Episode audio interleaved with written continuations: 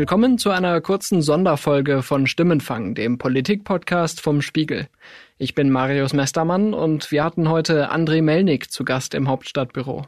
Er ist Botschafter der Ukraine in Berlin und er hat mir erzählt, was sein Land angesichts von Putins Angriffskrieg jetzt von Deutschland erwartet.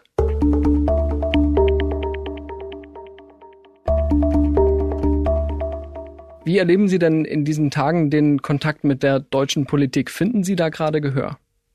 Wir versuchen Gehör zu finden. Wir versuchen äh, diese Zeitenwende, wie sie jetzt äh, am letzten Sonntag verkündet wurde äh, im Bundestag, diese Sondersitzung, auch eben zu schauen, also was das genau bedeutet. Ganz konkret für uns, für die Ukraine am neunten Tag des Krieges. Und im Moment ist es so, dass man ähm, nicht sehr viel spürt ja, von, von, von dieser Zeitenwende. Das heißt, für die Waffenlieferungen äh, ist die Entscheidung ja noch am Samstag, am Vortage gefallen.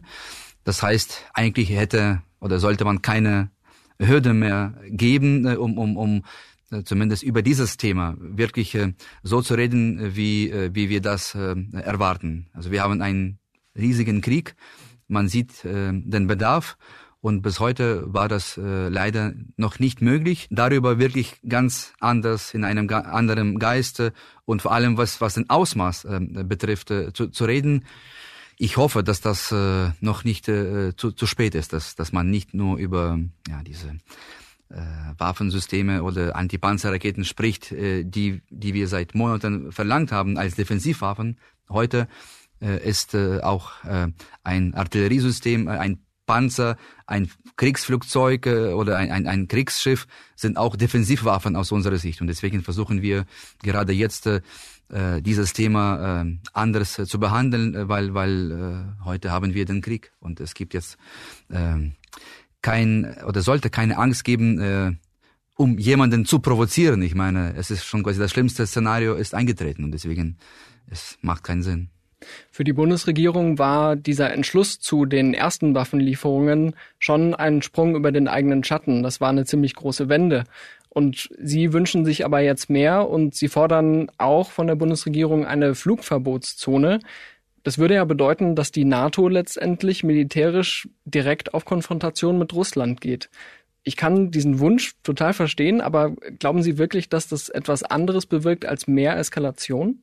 Also dieser Wunsch bleibt nach wie vor auf dem Tisch, auch wenn äh, heute zum Beispiel äh, die Entscheidung äh, im NATO-Rat in Brüssel nicht zu unseren Gunsten fiel. es gab keine Einigkeit. Es gab Staaten, die das unterstützt haben, Deutschland und einige andere, auch die USA zum Beispiel, haben das dem keine Rückendeckung gegeben oder wir glauben trotzdem, dass, äh, dass diese Entscheidung, äh, dass man eine kreative Lösung auch in diesem Sinne finden könnte. Wie das aussieht, ob das zum Beispiel nur äh, für äh, Nuklearanlagen, also AKWs, ja. Wir haben leider jetzt in der Nacht die Kontrolle über das größte AKW-Atomkraftwerk in Europa verloren in der Stadt Nergodar äh, und wir, wir, wir wissen nicht, was da geschieht. Ja, das heißt, alleine da, um den, äh, das zu schützen, sollte man sich Gedanken machen. Äh, aber für uns geht es, äh, No-Fly-Zone bedeutet, dass man uns jetzt äh, einen größeren Schutz äh, gewährt, äh, um eben den Himmel über den Großstädten, aber auch Kleinstädten äh, zu, sicherer zu machen. Und das bedeutet, dass das, was wir bis heute bekommen haben oder vielleicht noch bekommen werden, äh, ob das Stinger-Raketen oder diese alten Strela-Raketen aus den äh, NF, NVA-Beständen, äh, das, das wäre nicht mehr ausreichend, wenn wir sehen den Ausmaß der äh, Verwüstungen und der Zerstörungen äh, und von diesem Beschuss. Deswegen, wir, was wir jetzt auch äh, brauchen würden, und das haben wir gestern in einer neuen Verbalnote, eine neue Liste geschickt an die Bundesregierung mit der Bitte, das schnellstmöglich zu prüfen. Äh, und da steht äh, an äh, erster Stelle stationäre Luftschutzsysteme, so wie Patriot oder ähnliches, die dann äh, zumindest äh, in diesem Falle vielleicht äh, auch kurzfristig geliefert werden können, um, um die Zivilisten zu schützen, weil die sind das Hauptziel, diese Angriffe. Nicht, nicht das Militär, sondern die Zivilisten. Viele hunderttausend sind ja auch schon geflüchtet, äh, erstmal in die Nachbarländer, aber viele werden sich auch auf den Weg nach Deutschland machen. Man sieht es jetzt hier schon um die Ecke am Berliner Hauptbahnhof, da kommen jeden Tag viele hunderte Menschen an. Wie erleben Sie das? Wie wirkt es auf Sie? Ja, äh, also mir persönlich äh, zerbricht äh, das Herz, dass so viele Menschen, die ihre Heimat lieben und die ihre Heimat eigentlich nie verlassen würden, jetzt äh, tatsächlich fliehen müssen.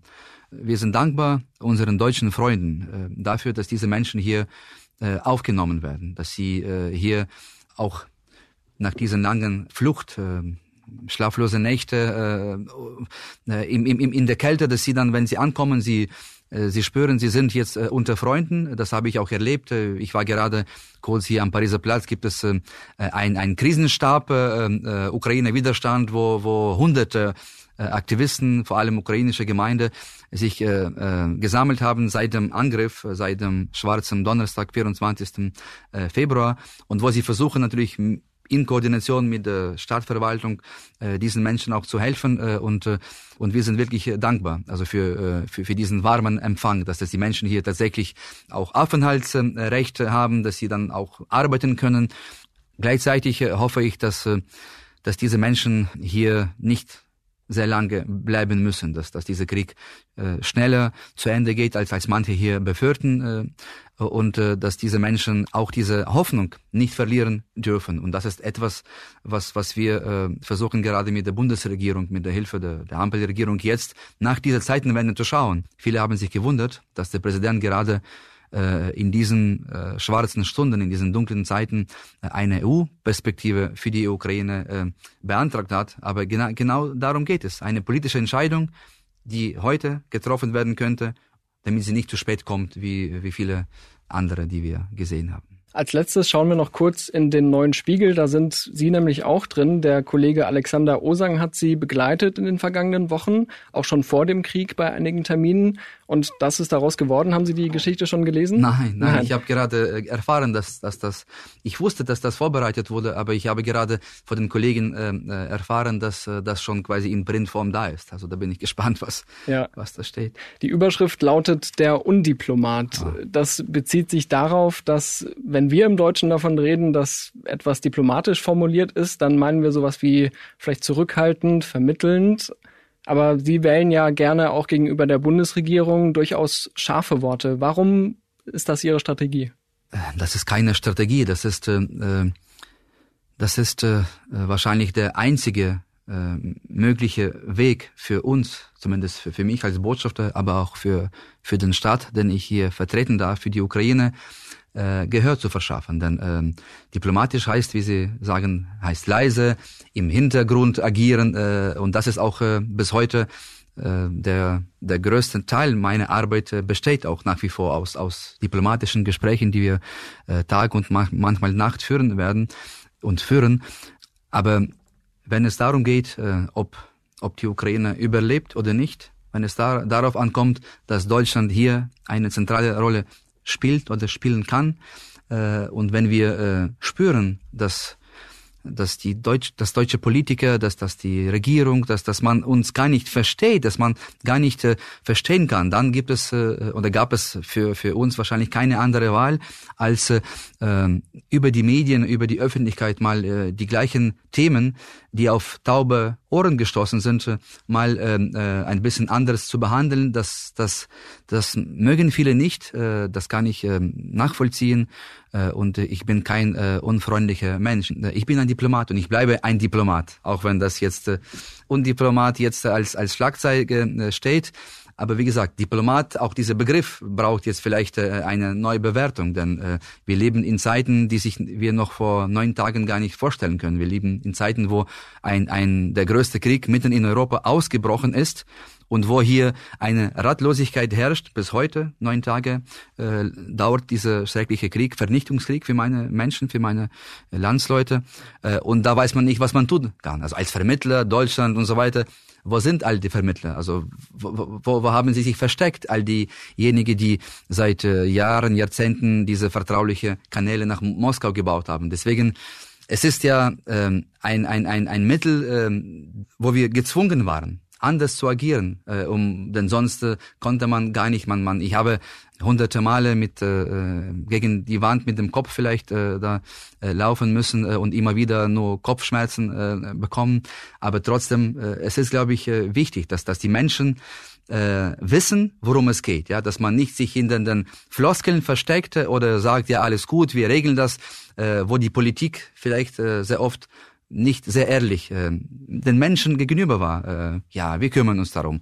Alles gut, Normandie-Format und so weiter. Wo das alles, es, es, es gab äh, Wahrheiten oder Halbwahrheiten, äh, an die man äh, geglaubt hat, aber die vielleicht nicht ganz so stimmten. Und deswegen, das war der einzige Ausweg für uns, mal die deutschen oder deutsche Politik dazu zu bringen, dass wir auf uns aufmerksam machen konnten. Und das war der einzige Grund. Ich, ich wollte und will auch jetzt keinen beleidigen, denn manche haben das vielleicht so empfunden.